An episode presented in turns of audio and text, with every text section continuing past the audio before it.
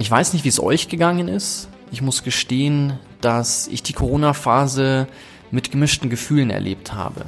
Auf der einen Seite fand ich es unheimlich wohltuend und entspannend, mal den Fuß vom Gas zu nehmen und bewusst nach rechts und links zu blicken und ja, einfach zu entschleunigen. Und auf der anderen Seite war es dann doch sehr stressig und herausfordernd, wenn man, wie wir alle, auf die eine oder andere Art und Weise betroffen waren. Bei mir war es im geschäftlichen Kontext, bei anderen war es sicherlich in anderen Bereichen oder auch im geschäftlichen Bereich.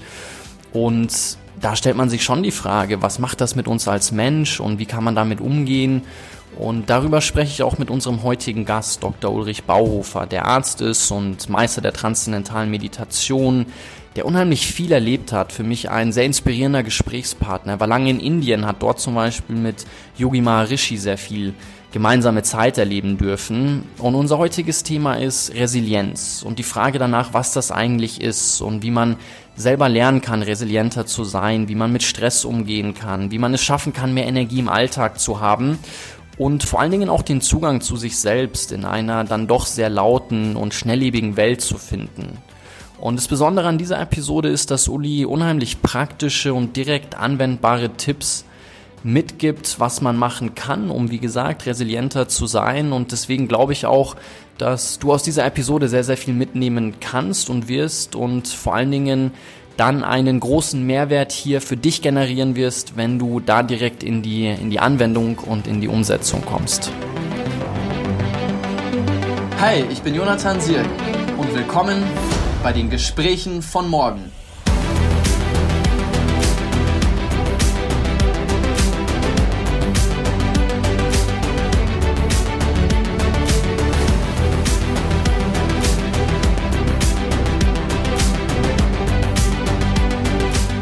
Uli, herzlich willkommen bei unseren Gesprächen von morgen. Ich freue mich wie immer sehr auf den Austausch mit dir. Vielen Dank, dass du heute mit dabei bist. Ja, sehr gerne, Jonathan. Ich freue mich auch immer mit dir zu reden. Uli, ich möchte heute mit dir über das Thema Resilienz in, in Zeiten der Covid-Pandemie sprechen, weil ich sehr interessant fand, dass dieser Begriff vorher ja schon häufig irgendwie zu hören war, jetzt aber finde ich, nochmal verstärkt aufgetaucht ist. Es wurde ja viel irgendwie über die Resilienz von Wirtschaftssystemen gesprochen und über die persönliche Resilienz und über die Resilienz von Teams, ohne gefühlt diesen Begriff mal irgendwie klar zu greifen, näher zu definieren. Und vielleicht können wir eingangs oder kannst du eingangs darüber sprechen, was Resilienz eigentlich bedeutet. Also worüber reden wir, wenn wir von Resilienz sprechen?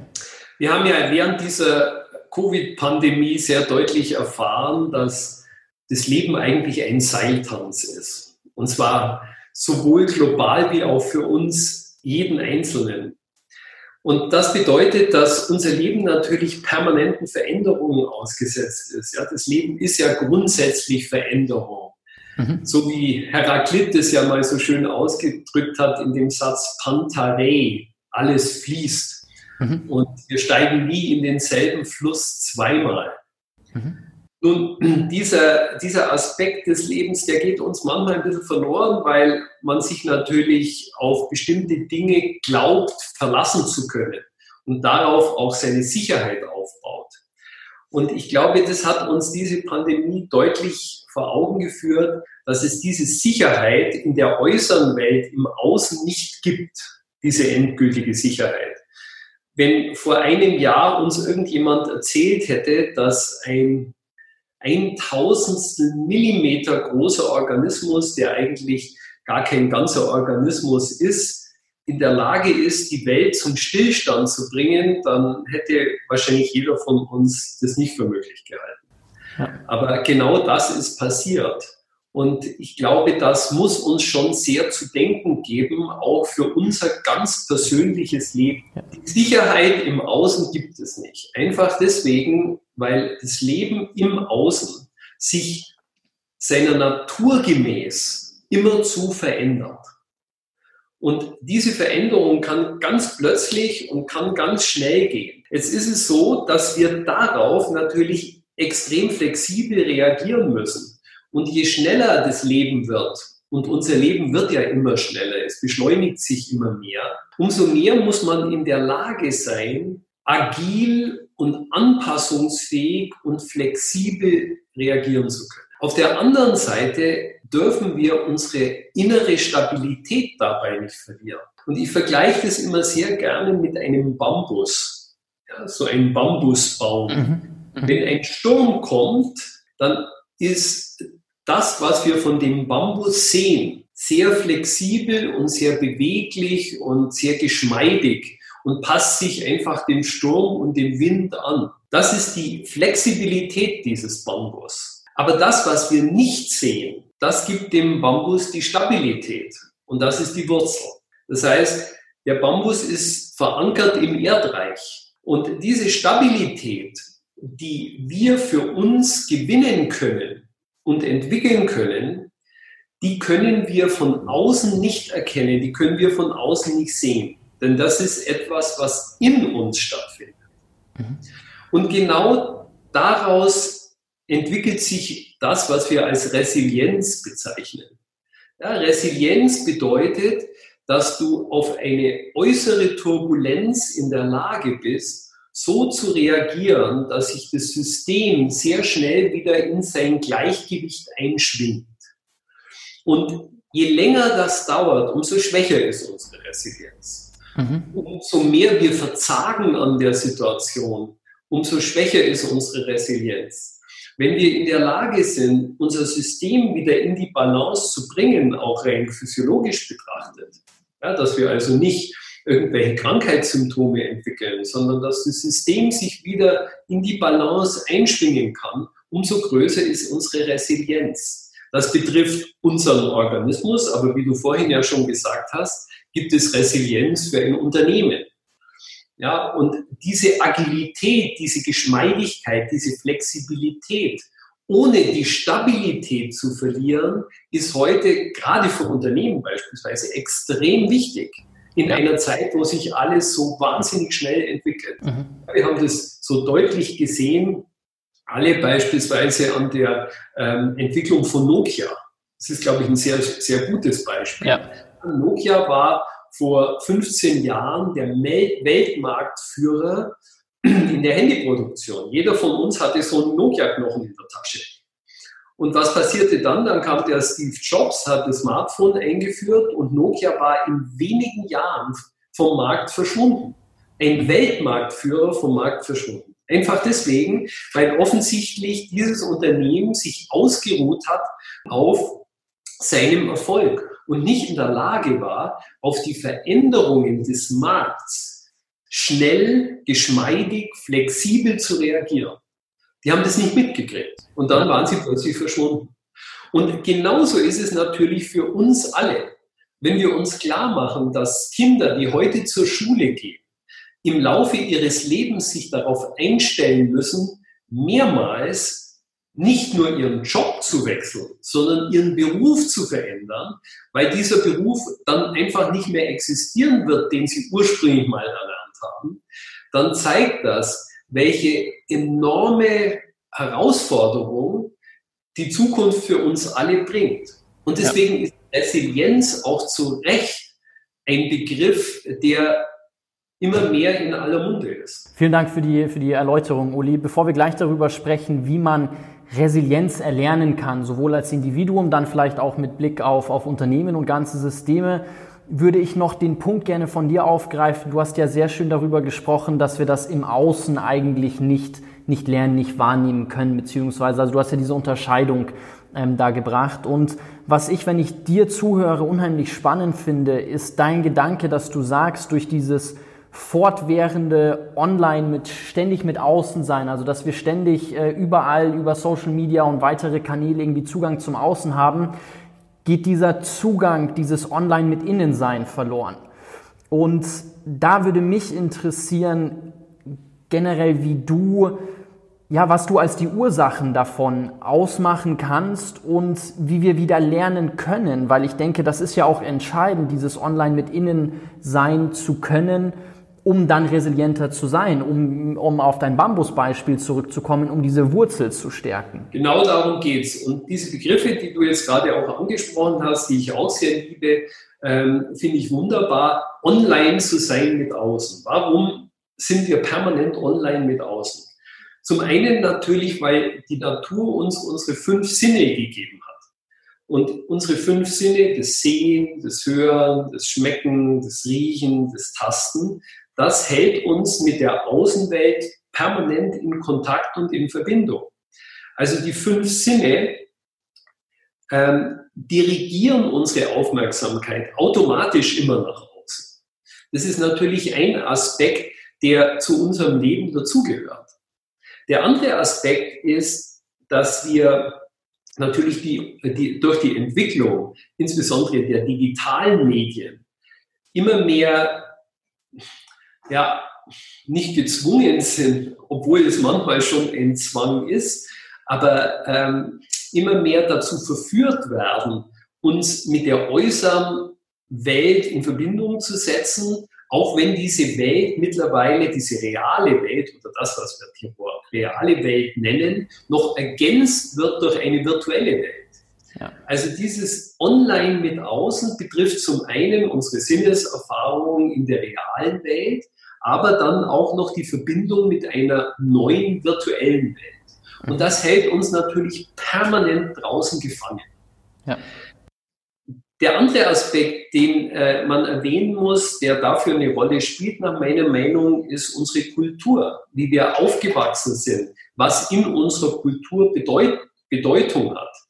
Und ähm, da ist dieses Online mit außen, hat den absoluten Schwerpunkt und wir haben vergessen, den Weg nach innen zu gehen.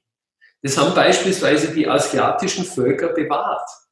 Ich, äh, du weißt ja, ich habe sehr lange Zeit in Indien gelebt, habe dort Ayurveda gelernt und äh, der Hintergrund war, weil ich meine Doktorarbeit über eine Meditationstechnik aus dem Yoga gemacht habe, die heißt transzendentale Meditation und der Begriff Yoga, der ja mittlerweile ähnlich wie Resilienz auch in aller Munde ist, ja. wird häufig missverstanden. Ja, Yoga zu betreiben bedeutet nicht auf dem Kopf stehen oder sich in irgendwelche körperlichen Positionen zu zwingen, die sehr für den einen oder anderen sehr schwierig sind, sondern der Begriff Yoga beschreibt einen Bewusstseinszustand und heißt Einheit. Und mit dieser Einheit ist genau diese Wurzel gemeint, die in jedem von uns existiert. Nur wir haben vergessen, diese Wurzel regelmäßig zu nähren und zu gießen. Ja, und die Wurzel zu gießen, unsere innere Wurzel zu gießen, das bedeutet, online zu gehen mit innen. Mhm. Wenn man permanent online mit außen ist, dann geht man automatisch offline mit innen. Wir müssen also den Weg nach innen gehen und bei der Gelegenheit uns offline zu schalten mit außen, um zu unserer Wurzel zu kommen und aus unserer Wurzel heraus unsere innere Stabilität mehr und mehr zu kräftigen und zu stärken. Ja, weil dann wird natürlich unser Leben im Außen auch genährt von diesem von dieser Stärke, die wir in ja. uns entfaltet haben. Und damit wird unser Leben natürlich auch erfolgreicher. Ja, wir müssen uns ja das eine klar machen. Wenn wir online sind mit außen, dann bleibt das ja nicht nur außen, sondern wir nehmen das Außen in uns auf. Ja, über unsere Sinne, was wir sehen, was wir riechen, was wir schmecken. Wir brauchen ja nur beispielsweise die Medien uns heute anzuschauen oder ähm, die Online-News zu verfolgen. Das heißt, die ganze Negativität, die ganze Aggressivität, die ganzen Turbulenzen, die ganze Unruhe, die ganze Hektik, die ganze Komplexität der äußeren Welt, die nehmen wir in uns auf. Und das beeinflusst natürlich auch unsere Physiologie. Das wiederum bedeutet, dass beispielsweise das ist eine sehr, sehr interessante Entdeckung, dass die Menschen heute doppelt so schnell atmen wie noch vor 60 Jahren. Also die Menge der Atemzüge pro Minute hat sich in den letzten 60 Jahren verdoppelt. Das zeigt, dass unsere Physiologie sehr viel schneller geworden. Ja, eine Milliarde Menschen auf dem Globus leidet mittlerweile unter Bluthochdruck. In Deutschland leiden 80 Prozent der berufstätigen Bevölkerung unter Schlafproblemen.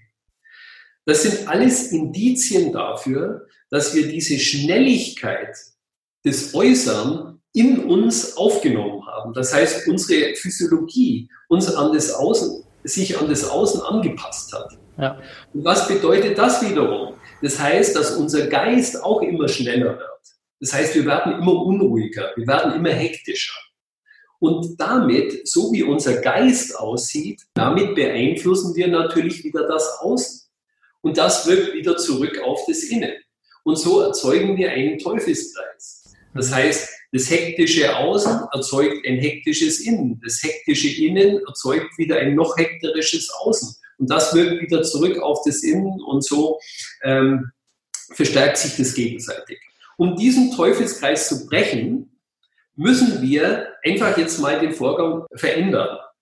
Das heißt, wir sorgen dafür, dass wir unser Innen beruhigen, dass wir diese Wurzel, diese Verbindung zu unserer Wurzel finden, dass wir in dieser Ruhe, die in unserem Inneren existiert, die existiert eigentlich. Ja? Das ist so wie die Wellen auf dem Ozean oder auf einem Teich oder auf einem See, die durch einen Sturm entstehen. Der, die, die, das ist nur die Oberfläche. Die Grundlage, die ist immer ruhig und still. Ja? Die Grundlage des Ozeans. Und so ist in unserem Innern, eigentlich tief in unserem Innern, eine große Stille. Aber wir haben diese Verbindung nicht hergestellt. Und das müssen wir wieder lernen. Wenn wir online gehen mit ihnen, erzeugen wir die Ruhe in uns und diese Ruhe bringen wir dann wieder nach draußen und so beruhigen wir unser Umfeld. Und diese ruhigere Umgebung wirkt sich dann wieder positiv verstärkend auf unsere innere Situation aus und so erzeugen wir einen eine Rückkopplungsschleife, die sich permanent versteht, äh, verstärkt im positiven Sinne. Ich finde es super spannend, was du sagst und ich möchte gleich tiefer in diese Rückkopplungsschleife mit dir eintauchen. Ich fand vor allen Dingen den Punkt interessant mit dem, mit dem Atem, den du genannt hattest, weil es gibt ja, du hattest ja auch gesagt, dass du lange in Indien warst und ich glaube, in der indischen, indischen Philosophie gibt es diesen ähm, schönen Gedanken, dass wenn der Atem zentriert ist, dann ist auch der Geist zentriert und wenn der Atem wandert, dann wandert auch der Geist und ich finde eine Parallele zwischen dem Online und äh, sein mit Innen und dem Offline sein, beziehungsweise dem Innen und dem Außen, ist auch die Art und Weise, wie wir konzentriert arbeiten. Also Cal Newport hat ja diese Differenzierung eingeführt mit Deep Work und Shallow Work. Und er sagt, wir verlernen in der heutigen Zeit eigentlich in diesen Deep Work Modus zu kommen, dass wir konzentriert an einer Sache arbeiten, weil wir ständig abgelenkt sind, weil wir eigentlich nur noch diese Shallow Work machen, also diese Ad hoc arbeiten, schnell mal eine E-Mail, da mal ein Telefonat, ich krieg sofort eine Rückmeldung. Und er spricht darüber, dass umso mehr wir in diesem Shallow Work gefangen sind, umso schwieriger ist es für uns wieder in diesen Deep Work zurückzukommen. Also ich glaube, viele sehnen sich dann danach zu sagen, jetzt hätte ich mal eine Stunde, zwei Stunden, um konzentriert zu arbeiten, aber dadurch dadurch, dass wir in diesem Shallow Work Muster gefangen sind, tun wir uns unheimlich schwer, dann in diesen Deep Work äh, Modus zu kommen. Und ich glaube, das lässt sich übertragen auch auf das Thema mit Außen und Innen. Umso mehr wir dieses, ähm, dieses, diesen Teufelskreis im Außen haben, umso mehr wir draußen ständig uns versuchen, irgendwie die Anerkennung zu holen, draußen ähm, neue Impulse zu bekommen, auf Social Media irgendwelche Dinge zu machen, umso schwieriger wird es für uns dann, zu sagen, okay, und jetzt will ich den Zugang zu innen wiederfinden. Und deswegen fände ich es interessant von dir zu hören, wenn ich jetzt in diesem Muster gefangen bin und sage, okay, ich bin sehr stark im Außen, wo setze ich dann als erstes wieder an, um diesen positiven Feedback, diese positive Rückkopplungsschleife zu triggern und zu sagen, okay, vielleicht mal mit einem kleinen, mit, mit, mit einem kleinen Schritt beginnen, um dann nach und nach diesen positiven Feedback-Mechanismus triggern zu können. Also es sind wunderbare Gedanken, die du hier jetzt in die Diskussion reinwirfst, ähm, weil das bringt die Sache nämlich wirklich auf den Punkt. Ich glaube, die große Chance, die wir aus dieser Covid-Pandemie nehmen müssen, ist, dass wir ja zwangsläufig mehr und mehr auf uns selber zurückgeworfen werden. Ja, der Lockdown den haben wir am Anfang wahrscheinlich alle ganz toll gefunden und ich hatte viele Patienten, die zu mir kamen und sagten, ich liebe Corona. Jetzt mal vollkommen abgesehen natürlich von dem Leiden der Menschen, die darunter, äh, davon infiziert waren, aber die einfach durch die Veränderung des Lebens, des täglichen Lebens zunächst mal das Gefühl hatten, es wird alles ruhiger, es wird entspannter. Sie sind auf sich zurückgeworfen worden, sie haben sich mehr um ihre Familie gekümmert. Diese Idee eines ganz neuen ähm, Arbeitsplatzes, des Homeoffice, das hat alle ganz äh, fasziniert. Und jetzt hat sich das ein bisschen verändert. Ja? Jetzt kommt mehr der Stress, die, die Revolte auch gegen diese neue gegen diesen neuen Lockdown. Der macht sich immer mehr breit. Aber ich glaube trotzdem, dass wir nicht den großen Fehler begehen dürfen, dass wir sagen, so schnell wie möglich zurück in die Normalität. Es wird keine alte Normalität mehr geben. Es wird eine neue Normalität sich entwickeln. Und wenn wir diese Chance nicht nutzen, dann haben wir, glaube ich, dann begehen wir einen ganz großen Fehler. Was du jetzt gerade ähm, genannt hast mit dem Shallow Work und Deep Work, das hat ja auch damit zu tun. Ja, ich kann mich noch erinnern, in meiner Jugend, da hat man beispielsweise noch Liebesbriefe geschrieben. Man hat überhaupt noch Briefe geschrieben. Ja, das hast du nicht erlebt, Jonathan. Ah, ich habe es noch erlebt, Uli. Das kannst du gar nicht. Ich habe gerade noch so. Ich bin so die Übergangsgeneration, Uli. Okay, gut. Ähm, aber man muss sich das eine ja mal klar machen, dass das heute überhaupt nicht mehr existiert. Ja, du hast es vorher selber gerade angedeutet. Du schreibst einen Brief, nicht mit einem Brief handgeschrieben oder auf der Schreibmaschine getippt, sondern schreibst eine E-Mail. Und wenn du nach zehn Minuten nicht eine Antwort hast, dann wirst du schon unruhig. Und das passiert ja in ganz, ganz vielen Unternehmen, dass sehr schnelle Entscheidungen gefordert werden. Und diese schnellen Entscheidungen, die verhindern ein Deep Thinking. Mhm. Ja, es wird ein Shallow Thinking. Das heißt, man schaut mal, wie man das Ganze irgendwie zusammenbringt, aber mal tief in die Tiefe zu gehen und alles bis zum Ende durchzudenken. Das ist heutzutage extrem schwierig geworden. Ja. Und früher war das so, da hat man einen Brief geschrieben, dann kam, war der erstmal drei Tage unterwegs, dann kam der an, dann haben die Leute sich darüber Gedanken gemacht, dann haben sie zurückgeschrieben und zehn Tage später hatte man vielleicht eine Antwort. Ja, das hat sich heute auf zehn Minuten verkürzt. Unser Leben ist mittlerweile Lichtgeschwindigkeit, weil unsere elektronischen Medien Informationen in Lichtgeschwindigkeit weitertragen. Ja, und das ist natürlich eine unglaubliche Herausforderung für uns. Aber jetzt, um zu deiner Frage zu kommen, was können wir praktisch machen? Ähm, ich sehe das ja tagtäglich in, in meiner Praxis, wenn ich mit meinen Patienten arbeite, dass viele einfach wirklich sehr stark belastet werden von unserer heutigen Lebensweise und von dieser Arbeitswelt. Und dass dadurch ganz viele Gewohnheiten sich in unser Leben eingeschlichen haben, die gegen die Gesetze des Lebens verstoßen. Ja, um jetzt äh, direkt ganz praktisch zu antworten, möchte ich diesen Gedanken vielleicht noch kurz erwähnen. Unser Leben funktioniert nach bestimmten Gesetzmäßigkeiten. Genauso wie der Straßenverkehr nach bestimmten Gesetzmäßigkeiten funktioniert. Ja, wenn wir an eine rote Ampel fahren, dann bleiben wir, zumindest ist das in Deutschland üblich, stehen. Der Ampel ist es relativ egal, ob wir stehen bleiben oder ob wir nicht stehen bleiben. Wenn wir jetzt die Entscheidung treffen, ich fahre jetzt einfach weiter, dann ist der Ampel das egal. Aber wir müssen die Konsequenzen tragen weil wir gegen eine Regel verstoßen haben. Eine Regel, des, nachdem der Straßenverkehr funktioniert. Und genauso verhält es sich mit dem Leben. Wir haben ein, eine Arbeitswelt geschaffen, die gegen die Regeln des Lebens permanent verstoßen.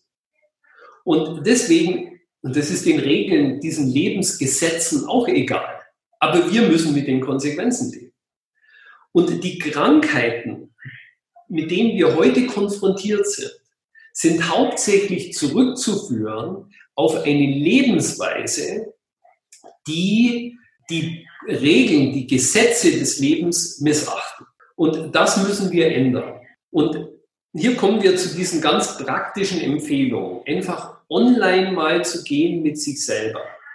Die meisten Menschen beispielsweise haben verlernt, sich selber wieder zu spüren. Ich praktiziere ja seit sehr langer Zeit ayurvedische Medizin und es gibt in der ayurvedischen Medizin, Ayurveda heißt übrigens, ja, das Wissen vom Leben, also das Wissen um diese Gesetze des Lebens. Mhm. Keine indische Medizin, sondern es geht um die Gesetze des Lebens. Und es wird in dieser Heilkunst entscheidend eingesetzt. Einfach deswegen, weil unsere Gesundheit davon abhängt, dass wir diese Gesetze des Lebens beachten und mhm. befolgen.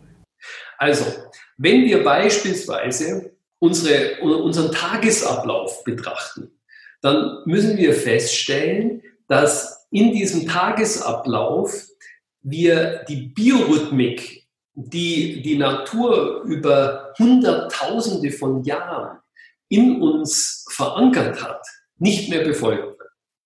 Und es führt dann dazu im Laufe der Zeit, dass wir dieses Konzept, von dem ich jetzt gerade sprechen wollte, missachten. Dieses äh, Prinzip im Ayurveda nennt man Satmya und Asatmya. Satmya bedeutet Verträglichkeit, Asatmya bedeutet Unverträglichkeit. Direkt übersetzt bedeutet der Begriff, es sind Sanskrit-Worte, ja, Sanskrit ist die älteste Sprache der Menschheit. Dieser Begriff Satmya setzt sich zusammen aus dem Wort Sat, das heißt Wahrheit, und Mia heißt meine. Also Verträglichkeit bedeutet im Sanskrit meine Wahrheit. Was ist meine Wahrheit? Und das ist nicht die Wahrheit von irgendjemand anders, sondern es ist meine Wahrheit. Also wenn ich meine Wahrheit befolgen will, dann muss ich zunächst mal spüren, was ist denn überhaupt meine Wahrheit? Und das schlägt jetzt wieder den Bogen zu der Biorhythmik. Also wir merken beispielsweise nicht, wenn wir abends üppig essen, dass das eigentlich nicht der Biorhythmik entspricht. Mhm. Warum nicht? Weil bestimmte Gene die für die Verdauungsenzyme kodieren, nachts einfach abgeschaltet werden. Ja, diese Gene sind nachts abgeschaltet. Das heißt, wir produzieren keine Verdauungsenzyme mehr. Aus dem Grund hat der gute Pfarrer Kneip mal den Satz geprägt, die späten Abendessen füllen die Särge.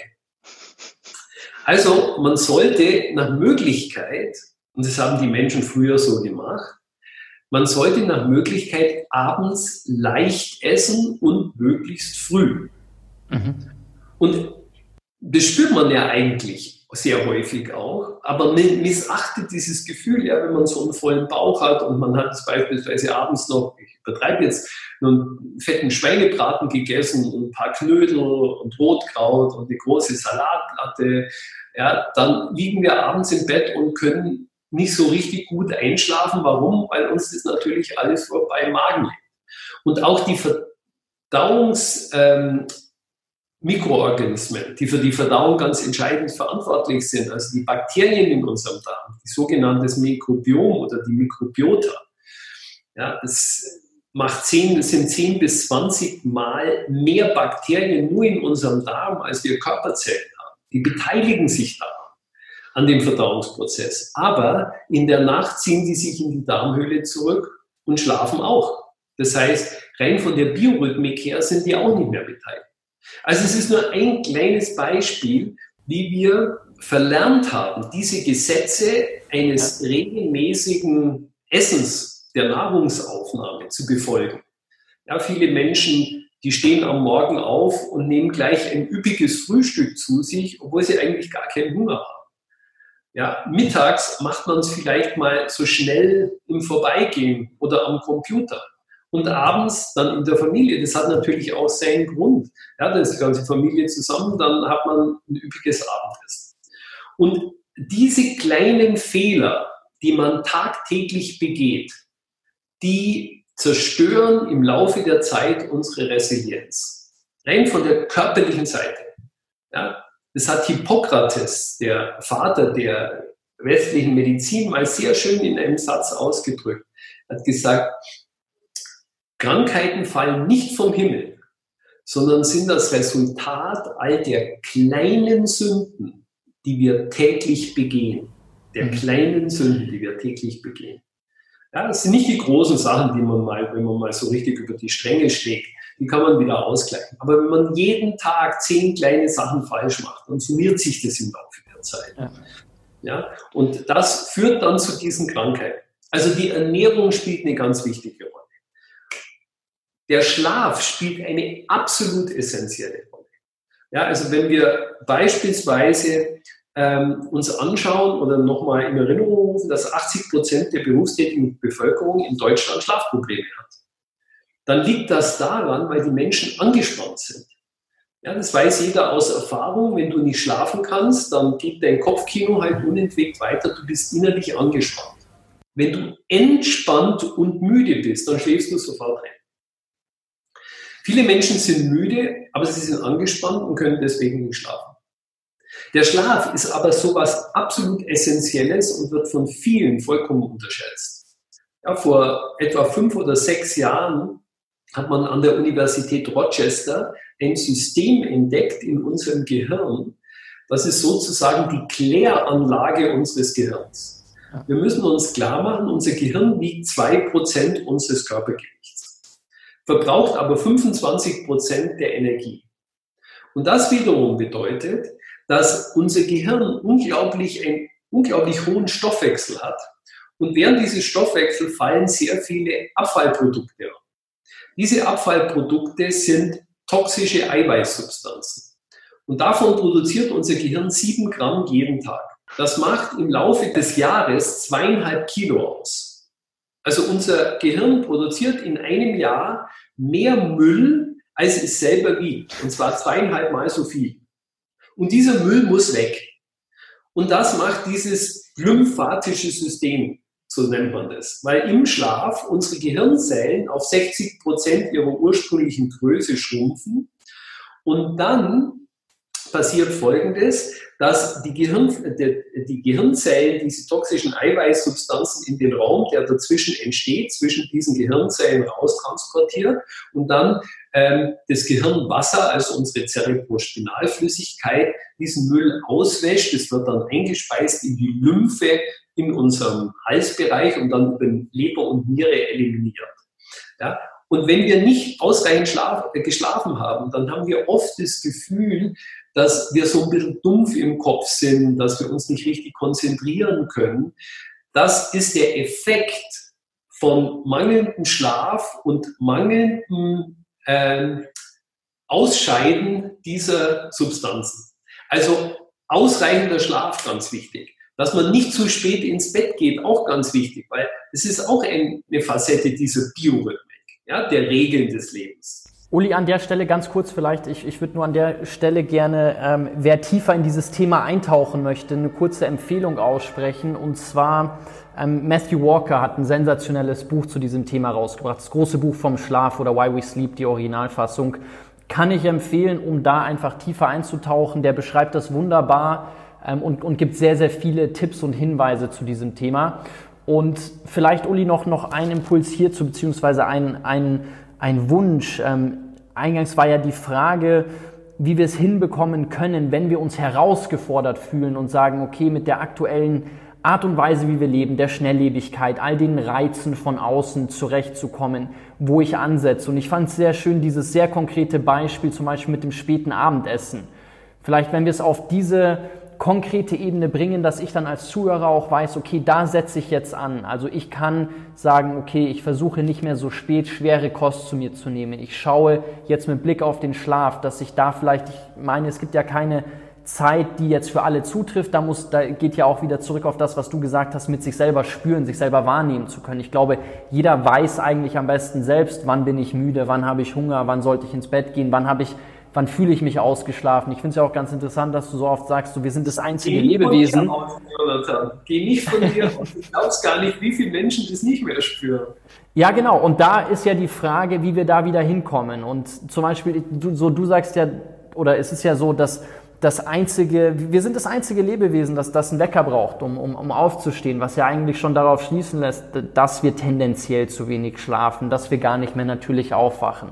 Aber Uli, ich denke, den, den größten Wert für die Zuhörer können wir dadurch jetzt, jetzt generieren, wenn wir wirklich darüber sprechen, wie kriege ich diesen Zugang zu mir selber? Wo konkret setze ich an? Wie kann ich mich wieder selbst mehr wahrnehmen, besser spüren, um dann entsprechende Maßnahmen für mich zu ergreifen? Möchte ich zwei Dinge nennen, zwei Tricks.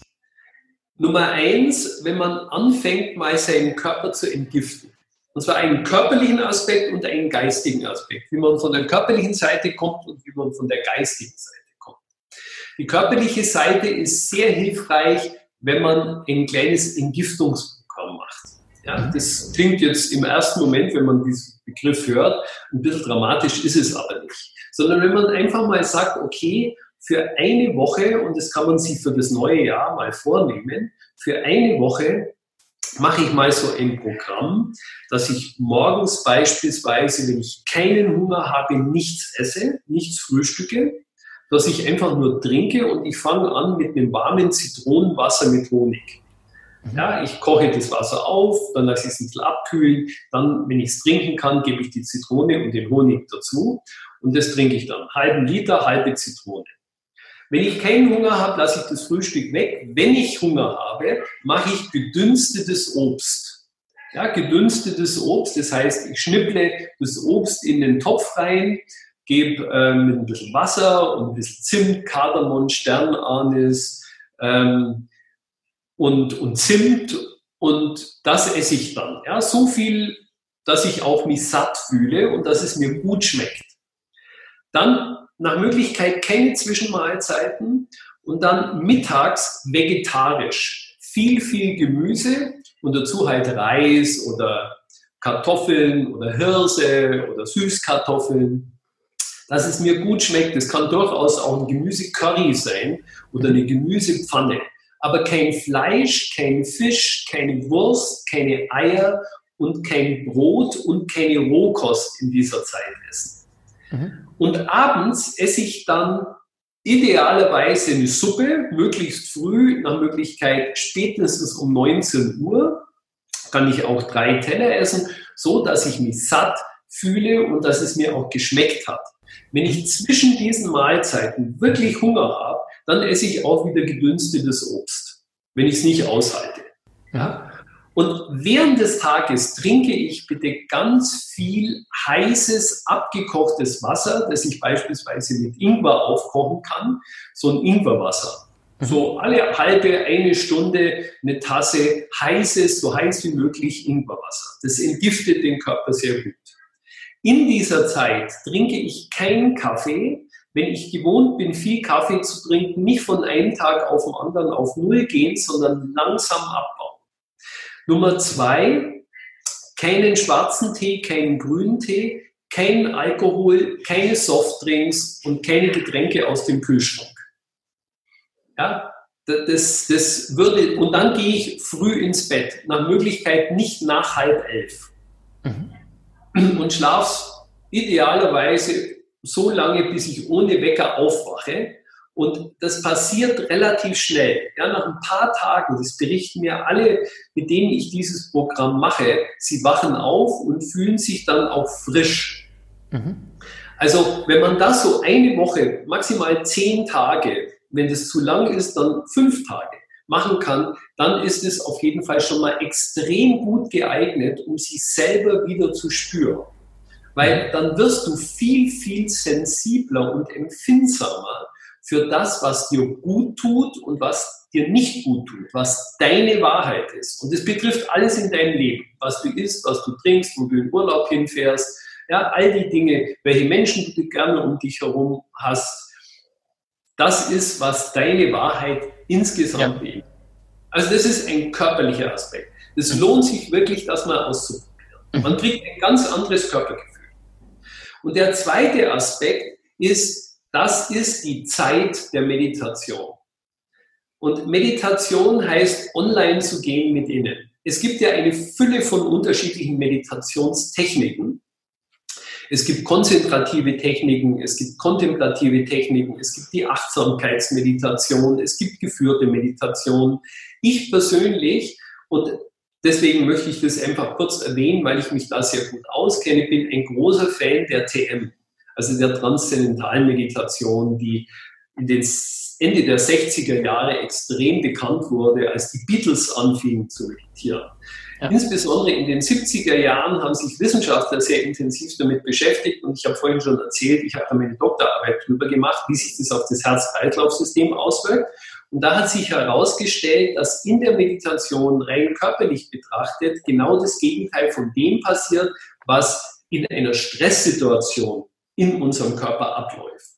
Also Stress gilt ja nach Aussagen der Weltgesundheitsorganisation als die größte gesundheitliche Herausforderung dieses Jahrhunderts.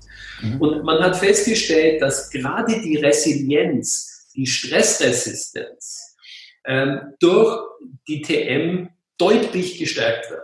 Es handelt sich dabei, und das möchte ich einfach nur kurz erklären, um eine ganz einfache Technik. Diese Technik kommt aus der Yoga-Tradition und heißt Dhyan im Yoga-System. Dhyan heißt überschreiten oder transzendieren. Und diese Meditationstechnik, und das unterscheidet sie von allen anderen, deswegen bin ich auch so ein großer Fan davon, weil sie so alltagstauglich ist, bedarf keiner Konzentration.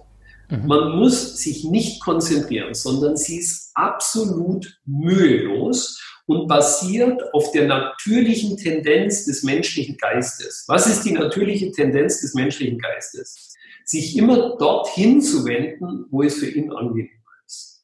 Ja, wenn ich an meiner Steuererklärung an meinem Schreibtisch sitze und ich höre plötzlich aus dem Nebenzimmer meine Lieblingsmelodie, dann stelle ich fest, dass auf vollkommen mühelose, natürliche und automatisch spontane Art und Weise sich mein Geist von der Steuererklärung der Musik zuwendet, ohne dass ich das Geringste dafür tun muss. Aus einem einzigen Grund, weil die Musik mir größeres Wohlbefinden verschafft.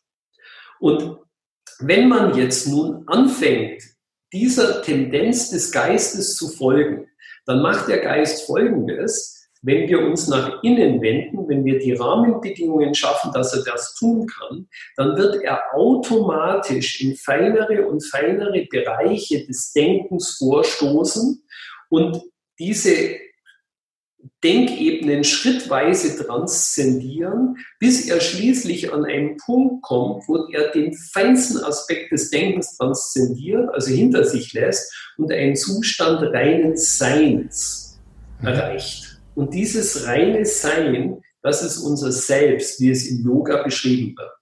Ja, deswegen heißt es im Apollo-Heiligtum von Delphi, Gnoti se auton erkenne dich selbst. Das ist nichts anderes als das, was du in der Meditation machst. Und was du erreichst, wenn du diesen Zustand erreicht hast, dann bist du selbstbewusst im wahren Sinne des Wortes. Du bist dir deines Selbst bewusst. Du bist dir nicht irgendetwas äußern bewusst, sondern bist dir dein Selbst bewusst. Und das bedeutet, online zu gehen mit innen.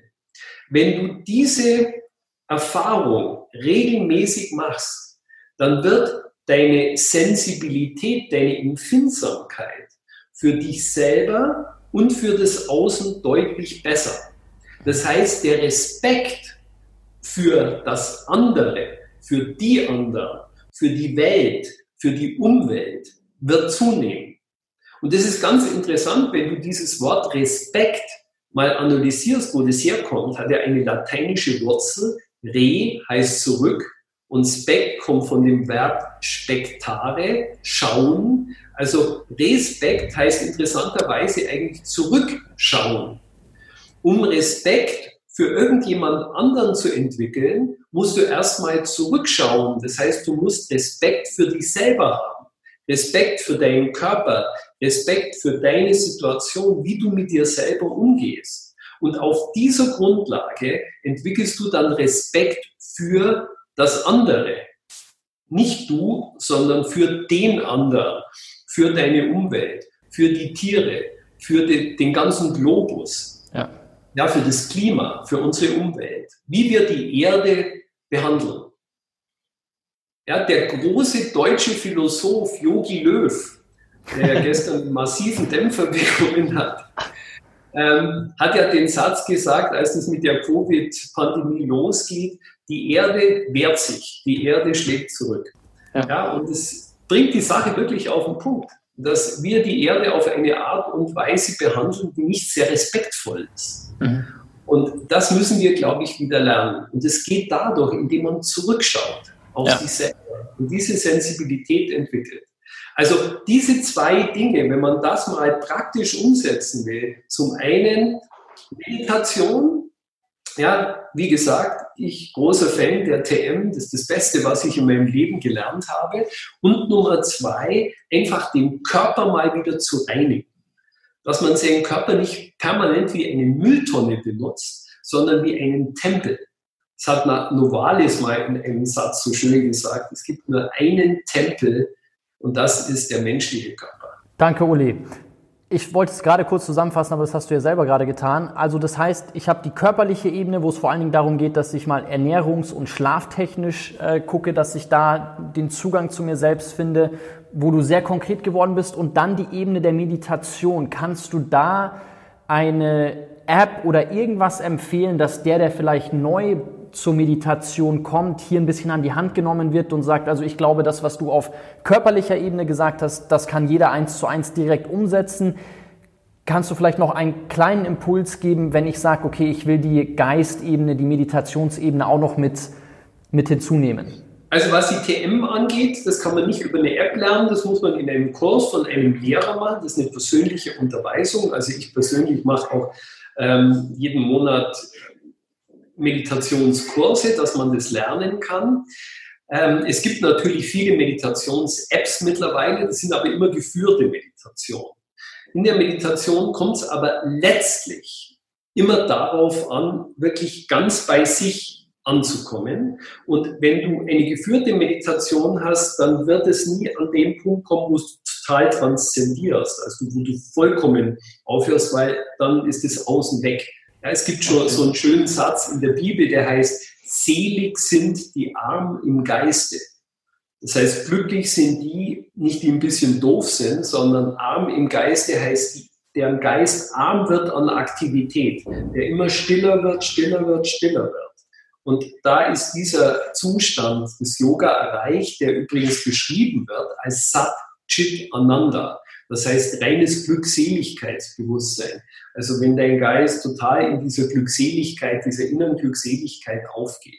Das kurz erwähnen, ähm, ich habe auch gerade ein neues Buch rausgebracht, das heißt Mehr Energie und es beschreibt all diese Dinge in großer Ausführlichkeit, was man praktisch in seinem Leben umsetzen kann, um größere Resilienz zu entwickeln. Und was jetzt wichtig ist an diesem Buch, dass es die einzelnen Typen, es ist ja nicht für jeden das gleiche richtig und gut, sondern in der ayurvedischen Medizin werden unterschiedliche Typen zugeordnet und was für jeden Typen nun wichtig und gut und effektiv ist, das wird in diesem Buch beschrieben.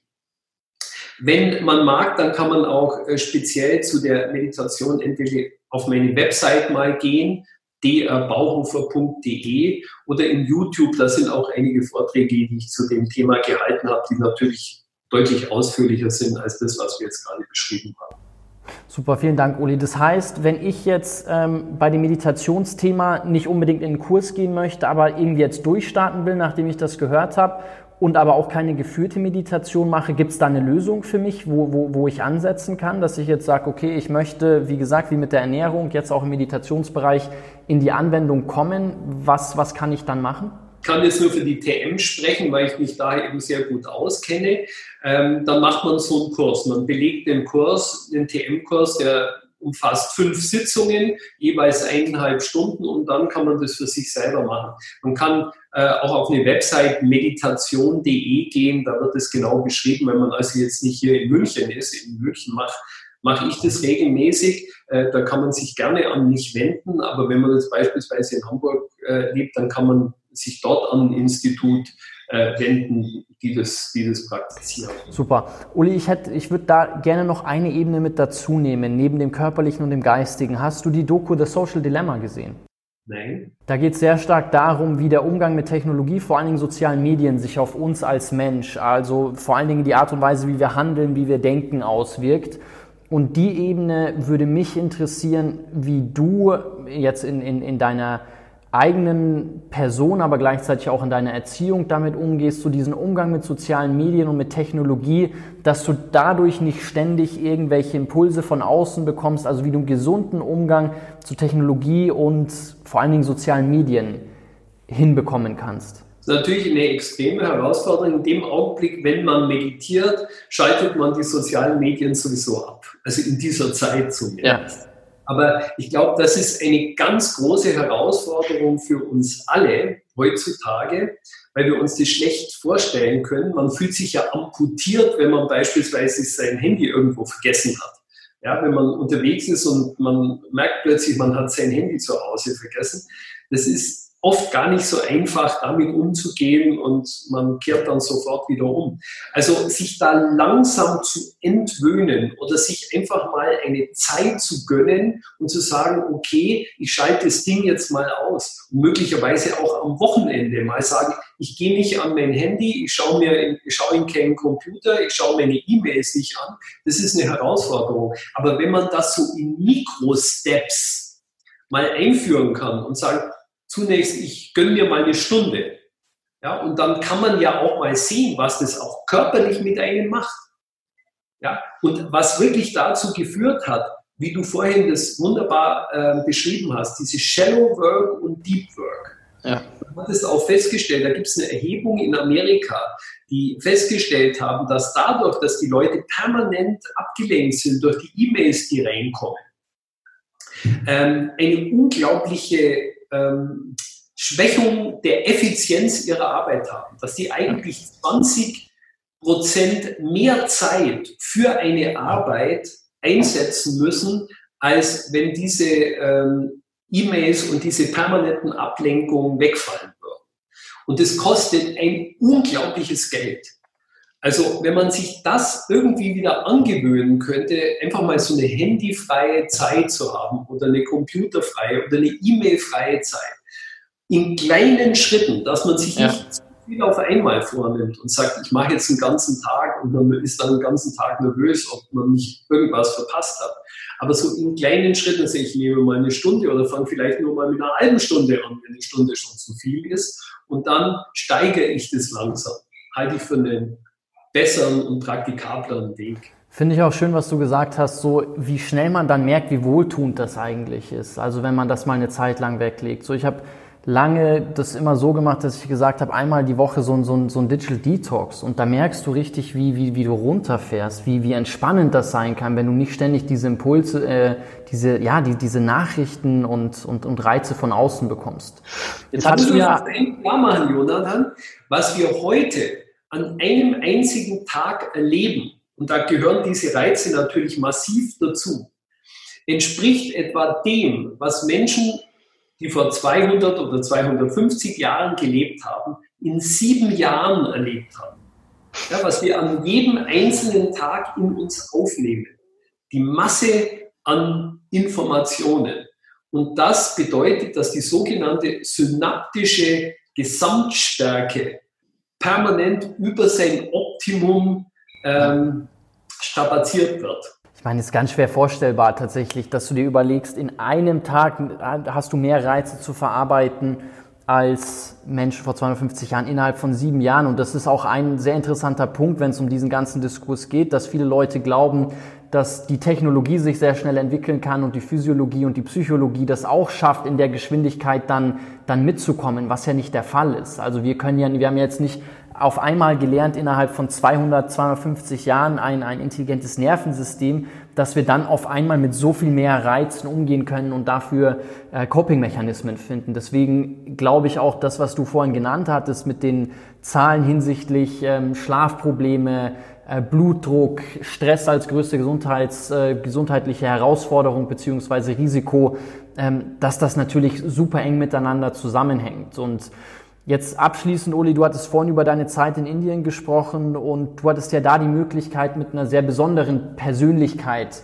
viel Zeit zu verbringen, mit, wenn ich mich richtig erinnere, mit, mit, mit Yogi Maharishi.